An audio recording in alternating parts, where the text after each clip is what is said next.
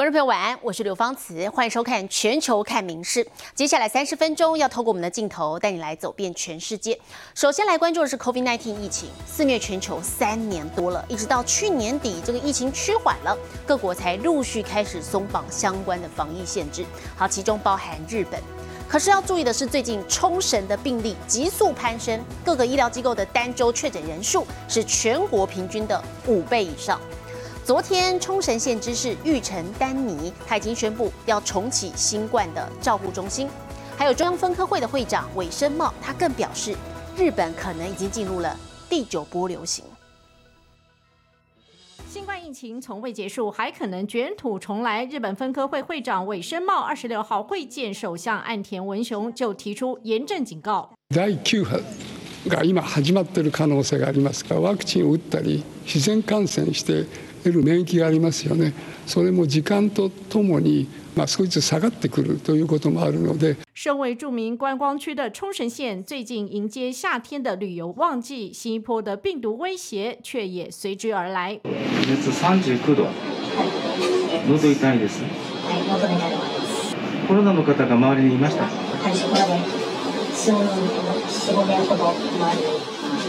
で発熱外来がですね。えっと、今日1日で22名で陽性者結局13名出ましたやっぱり咳喉の痛み発熱ですね十八号为止的一周之内，冲绳各个医疗机构的平均确诊人数就多达二十八点七四人，是全国平均的五倍以上。医院床位再度吃紧。第九波の波がこれからもっと上向いていけば確実に崩壊するです。沖縄県で起きていることは多分内地でも起こる可能性が高いと思います。冲绳县知事玉城丹尼在二十六号宣布重启那霸市的新冠照护中心，让等待入院的六十五岁以上确诊患者能获得基本照顾。救えるはずの命を救うことができなくなる事態が現実となる恐れがある。随着第九波疫情来袭，日本专家就呼吁高风险的银发族要尽快接种第六剂疫苗，以免染疫。明新闻综合报道。 而说到日本哦，不少我们国人会前往旅游，除了要特别注意防疫之外，也要带你来关注现在当地的天气状况。本州地区正值梅雨季节，可是这几天却是艳阳高照，东京都心连续两天超过摄氏三十度，已经达到他们所谓真夏日这样的标准了。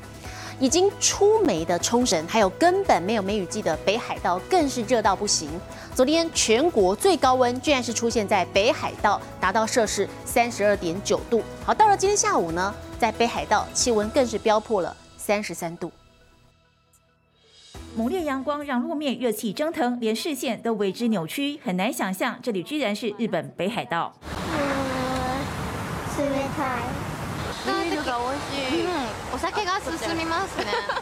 受到暖空气笼罩影响，原本凉爽的北国，如今热到不行，气温比往年同期高了八度左右，三十三度左右的高温让民众晒到晕头转向，人手一支冰淇淋消暑。暑いのでちょうど美味しい気温かなと思って。気持ちかったね。暑いですね。足がジリジリして一緒に入っちゃえと思って。 冲绳和鹿儿岛的奄美大岛，晴空万里的天气加上清澈海水，吸引不少外县市观光客。綺麗な魚いっぱいいて楽しいです。じりじりきますね。気持ちいいです。原本该是梅雨季节的本州地区也出现异常高温，连续两天超过三十度以上，达到真夏日标准。梅干しこと水分ちょっと飲めば 一時間は丈夫に走れる。持续的好天气从二十七号晚间开始，却要变天。气象厅预测，包含关东、近畿以及九州等地都会出现局部雷雨，还可能传出土石灾害。民新闻纵报道。 俄乌战争的最新情势发展，带来关心的是，一直在帮这个俄罗斯打战的佣兵集团瓦格纳日前爆发兵变。好，虽然说维持了三十六个钟头之后就平息了，可是现在这个余波荡漾呢，会不会影响到？冲这个中国攻台的这个决心呢？好，因为根据美国白宫国安会印太事务协调官坎贝尔就说，中国的领导阶层应该要对这事情感到不安。有分析就说，北京习近平当局不只是担忧这个兵变的余波影响到他们的攻台企图，好，恐怕还会更担心俄国政局不稳，最后会动摇到中俄联手抗美的基础。底怎么看待俄国佣兵瓦格纳集团的兵变？二十六号，中国外交部冷回应：瓦格纳集团的事件是俄罗斯的内政。作为友好邻邦和新时代全面战略协作伙伴，中方支持也相信俄罗斯能够维护国家稳定，实现发展繁荣。其实二十四号爆出兵变时，北京就保持沉默，直到事件结束，中国才说这是俄国内政。而舆论分析普遍认为，兵变应该让北京很紧张。美国白宫国安会印太事务协调官坎贝尔就说，习近平当局对瓦格纳集团的短暂叛乱应该感到十分不安。I think it would be fair to say that recent developments in Russia have been unsettling. Uh, to the Chinese leadership. 中国网友也为此热烈探讨，还有人说瓦格纳首领普里格金之变可能会引发连锁反应。普京垮了，那对中共来讲就不是失去了嘴唇、牙齿受受凉的问题了，就不是这个级别的损失了。如果不算是脊柱受了伤，那起码也是断其一臂啊。所以习近平应该很紧张，因为瓦格纳兵变呢具有相当的示范作用，在任何专制国家里面最担心的就是对政权。最大的威胁应该就是这种突发的事件，兵变呐，或者是出现暗杀行为啊。所以呢，他当然不希望瓦格纳这种呃内乱的方式，或者内讧，或者是兵谏的方式呢，被中国民众所广泛知晓。尤其兵变余波，也可能会影响到中国攻台企图。只要你给军事领导人一定的自由度，当然就存在着对政治领导人的一个威胁。所以在这个意义上讲，瓦格纳事件对中国将来在攻台这个事件上面呢，是不是？有有投下一个巨大的阴影的。美国《华尔街日报》的报道也指出，瓦格纳叛乱迅速落幕，让北京大松一口气，因为兵变也可能动摇中俄为对抗西方、对抗美国而缔结的伙伴关系。Obviously, Russia has nowhere else to go but China. They desperately see themselves as a superpower. As great as or is equal to China, and we all know that's not true. 一场兵变，铺路俄国总统普丁权威被削弱，权力也出现破口。中国不乐见的情景正在发生，而未来的局势恐怕更难预料。民事新闻综合报道。在目前这样的台海局势上呢，各国的立场又是如何？我们再来看我国友邦瓜地马拉，在过去这个星期天举行总统大选，好，结果是跌破眼镜。民调领先的里欧斯还有穆莱双双出局，而中间偏左派的两名候选人托瑞斯还有阿雷巴洛，则是分别以百分之十五跟百分之十二的支持度领先。他们取得了八月份二轮的这个决选门票。好，其中托瑞斯呢挺台立场鲜明，表明会强化跟台湾的邦谊，而阿雷巴洛似乎立场未定。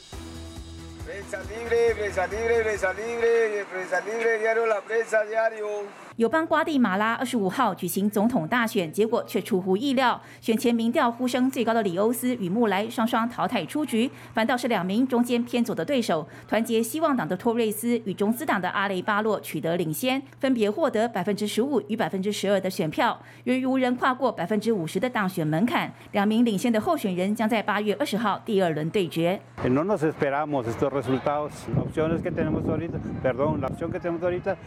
Es la señora Sandra y el señor Arevalo. Eh, son dos mm, contendientes fuertes, ¿verdad? Tienen bastante eh, gente con ellos. Pues algo sorprendido por el segundo lugar, que pues la verdad no me esperaba que fuera el, el señor que, que, está, pero, pero bien, bien, este, pues yo creo que la segunda vuelta pues va a ser otra otra cuestión。托瑞斯是前总统克隆的遗孀，立场亲台，曾接受日经专访表示，将加强与台湾的外交与商业关系，并打算建立经济特区，以租税优惠吸引台商投资。二十一号更加码表态，强调与加拿大、台湾等国合作，形成联合力量，使瓜国更强大。日经指出，若瓜国总统有看中台湾的候选人胜出，则中国挖角台湾中南美洲友邦的骨牌效应有望打住。me guste, señor, ni que yo quiera, ni que yo escoja. O sea, simplemente tenemos que esperar nosotros los resultados. Con quien sea, le vamos a ganar. Póngalos a todos juntos, le vamos a ganar. 不过，包括托瑞斯在内，多名挂国政要贪污丑闻缠身，这让主打反贪腐的阿雷巴洛收割大量选民支持，爆冷挤进二轮决选。Nosotros no figurábamos en las encuestas, pero siempre dijimos que nosotros no veníamos a ganar encuestas, veníamos a ganar 另外，阿雷巴洛顶着首位民选总统儿子的光环，也让一些选民对他抱有期待。Arbenz, ojalá que traiga la misma disposición que tuvo su señor padre cuando fue presidente, un buen presidente. 至于对台关系，阿雷巴洛立场不明。专业外交官出身的他曾受访表示，瓜国不必在中国与台湾之间做选择，而是依据自己国家的最佳利益，并举例提到欧洲、美国和中台双方都相处很好。这次瓜国大选极具争议，因为两位很有实力的候选人毕内达与卡布瑞拉遭到最高选举法院除名，毕内达因此号召支持者破坏选票来表达不满，结果首轮选票将近四分之一呈现污损或留白。明新闻林浩博综合报道。昨天是联合国定定的国际禁毒日，我们再来看到是缅甸当局在每一年这一天都会焚烧境内所查缉到的毒品，今年总共焚烧了价值超过台币一百三十八亿元的毒品，宣示扫毒的力道。好，不过其实随着缅甸政治局势的动荡，毒品问题是变得更严重了。联合国就指出，缅甸光是去年鸦片的种植数量就暴增了百分之三十三。致棚架陷入火海，黑烟往上窜。缅甸二十六号国际禁毒日这天，政府来到第一大泉仰光，按钮焚烧毒品，宣誓扫毒决心。看看堆得高高的塑胶袋，内部装着的物品用大字打出有鸦片、海洛因、大麻等，都是警方在境内查缉到的非法毒品，总价超过四点四六亿美元，等于是超过台币一百三十八亿元。当中俗称冰毒的甲基安非他命最令扫毒专员头痛。官员拿起的白色结晶样本就是冰毒。专家指出，这种毒品会让人产生幻觉、做出暴力行为等，对人体危害非常大。而缅甸每年举行焚烧毒品行动，增加缉毒巡逻，但缅甸边境仍是非法毒品温床，走私情况在震惊局势动荡下更加猖獗难挡。民事新闻联新综合报道。我们镜头带您转到是被列为世界七大奇景，好，同时也是我们去意大利旅游必看的罗马竞技场，居然被游客用钥匙在露天剧场的墙壁上刻字留念。好，当局非常生气，说一定会找到这名观光客，并且严惩。拍摄到画面的美国网友难以置信，光天化日下，竟然有人在有着近两千年历史的罗马竞技场石砖墙壁上公然用钥匙刻字。The inscription reads, Ivan plus Haley, 23, the apparent name of the tourist and his fiancee. Police are now involved, and the culture minister says he hopes whoever did it will be identified and, quote, sanctioned according to our laws. 把画面公布上网，网友也说，拍摄当时刻字男子还回头灿笑，显然不知羞耻。但根据他的直觉判断，刻字的人很可能就是美国人，因为这就是美国人会干的事。而意大利警方发现状况之后，现在也说一定要逮到这名破坏千年古迹的人，而且一旦定罪，刻字的人将被处至少欧元一万五，相当于台币超过五十一万元，或者面临五年的牢狱之灾。其实，二零一五年就有两名美国女孩在竞技场的墙上刻字，遭到当局以严重毁损古迹罪名提告重办。二零一四年是一名俄罗斯游客因为刻字被重罚两万欧元，约台币六十九万元。而二零二零年，则是一名爱尔兰游客在古迹墙上刻上自己的大名缩写，遭到维安人员当场举报。民事新闻综合报道。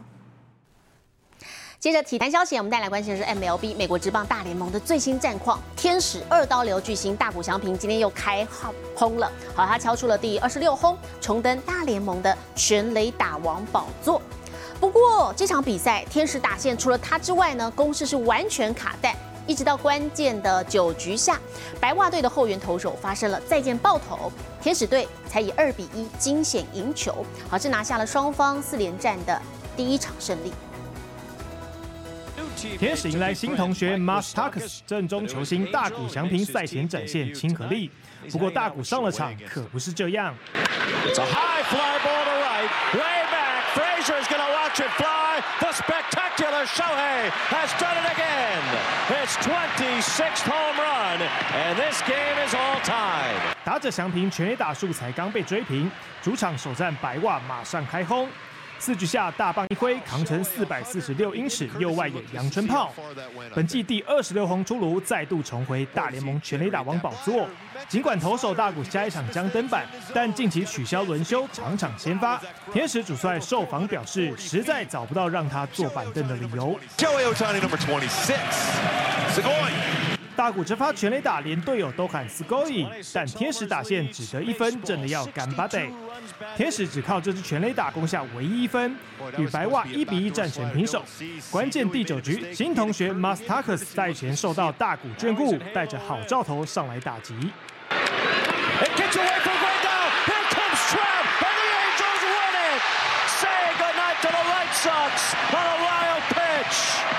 九局下，白袜无人出局时换上 Aaron Burmer，他面对天使新同学竟投出再见爆头，拱手让出胜利。天使兵不血刃得到制胜分，二比一赢球，收下四连战首胜。民事新闻综合报道。澳洲邦迪海滩最近有一名空拍爱好者惊奇的发现，有只座头鲸像这样子伴游独木舟，跟人类进行超近距离的接触。的镜头，澳洲雪梨邦迪海滩出现惊人一幕：碧绿大海中，一只座头鲸紧紧伴游一艘人类独木舟。这个特殊景象令拍摄者杰森也惊呼连连。喂，He's right next to you. He's like what? Crazy. 杰森随后将这奇妙影像分享在自己的 IG 账号，并贴文表示这是座头鲸好奇心旺盛，一路从塔马拉玛海滩紧跟着独木舟。I don't even know if this guy knows. Mate, do you know there's a whale just following you? Out front on the beach, really close. 过程中甚至感觉座头鲸快要碰到独木舟。Oh mate, turn around. He's under you. 六月到八月正值座头鲸的迁徙季节，鲸群通常会从南冰洋出发，往北向澳洲东岸迁移。而二十五号，澳洲新南威尔斯外海就发现近五千只座头鲸，比去年大幅增加。观察到人鲸共游奇观的杰森则感叹，人类与海洋生物的互动总是十分迷人。而这次经历提醒了所有人，应当欣赏、尊敬海洋，与海洋共存。民事新闻林浩博综合报道。回到新闻现场，我们带来关键是美国加州圣地亚哥日前举办了一场狗狗跳水活动。好，目前维持了金氏世界纪录跳水距离最远的一只惠比特犬，它去年跳了十一点一二公尺，今年刷新纪录了，它跳了十一点二五公尺。冲刺纵身一跳，接着游泳要回玩具。美国加州圣地亚哥举办狗跳水比赛，吸引上百只狗儿报名参加。虽然消暑好玩最重要，但八岁的这只惠比特犬，二十五号目标打破世界纪录，用慢动作观看狗儿尾巴随着跳跃旋转，像是螺旋桨般。这天挑战成功，距离长达十一点二五公尺。There's never been a dog in the world that has jumped farther or higher than him.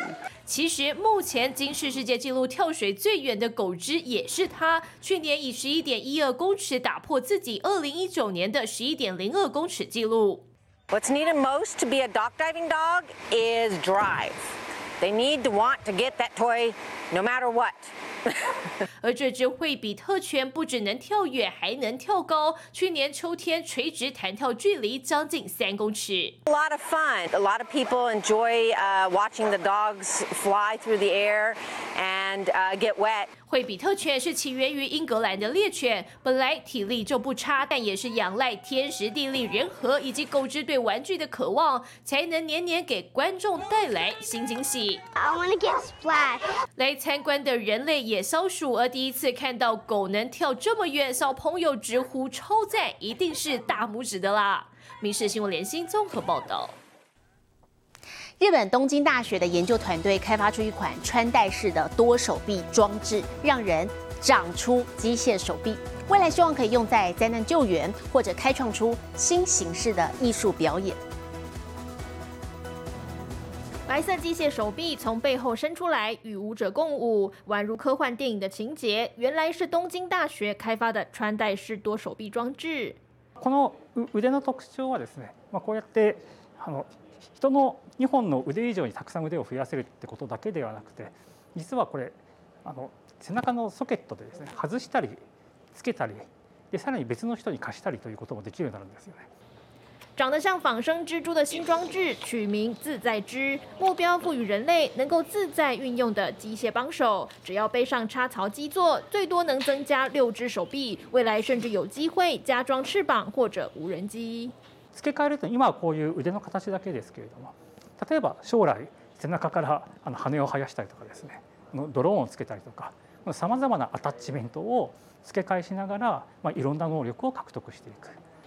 四只手臂加上插槽基座，这样大约是十四公斤重，可以自由选择手掌样式，譬如像人类的手指或者三爪兽掌。至于控制方式，目前则需靠其他人同步操作小型模型远端遥控。これはあの日本で人形文楽というその三人で人形を操作するようなあの伝統芸能があるんですけれども、それを遠隔からもできるというところにもちょっと近い話があります。